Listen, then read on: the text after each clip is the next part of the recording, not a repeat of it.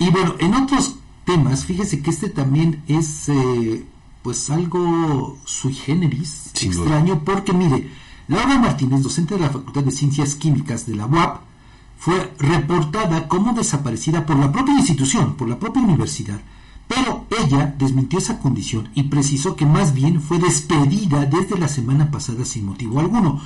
Vamos a hacer el recuento rápidamente. Primero, la universidad publicó un comunicado en el que externó su preocupación ante la ausencia de la docente Laura Martínez Pérez, quien no se ha presentado en sus actividades académicas en la facultad, aunque no precisó desde cuándo la ausencia.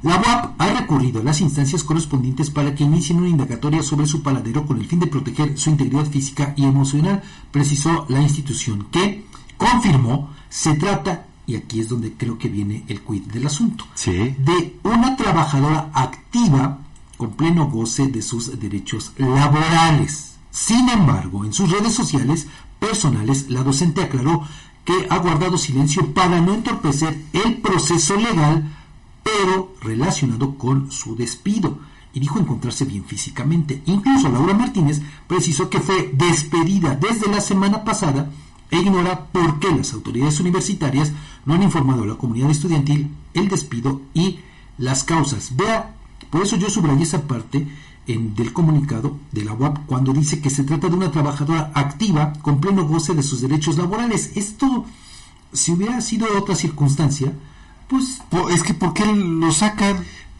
Es que, a ver Edgar, es muy sencillo.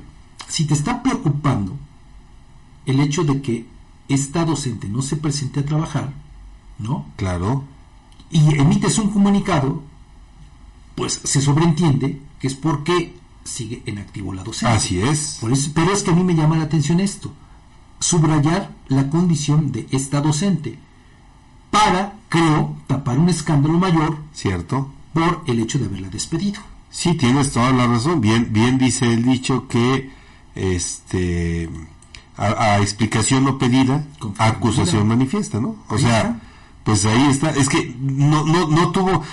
si se tratara de un caso de desaparición, eh, por cualquier causa, Fabián, pues eh, una institución únicamente estaría preocupada por el bienestar y el paradero de la persona, pero no menciona nada porque al final de cuentas eso no es cuestión que tenga que hacerse público en, en un momento tan delicado, Fabián. Pues mira, y, y, además pide iniciar una indagatoria sobre el paradero de esta persona, o sea, dando por hecho que está en calidad de desaparecida, algo que también se me hace irresponsable. Claro. ¿No? Por todo lo que puede esto generar.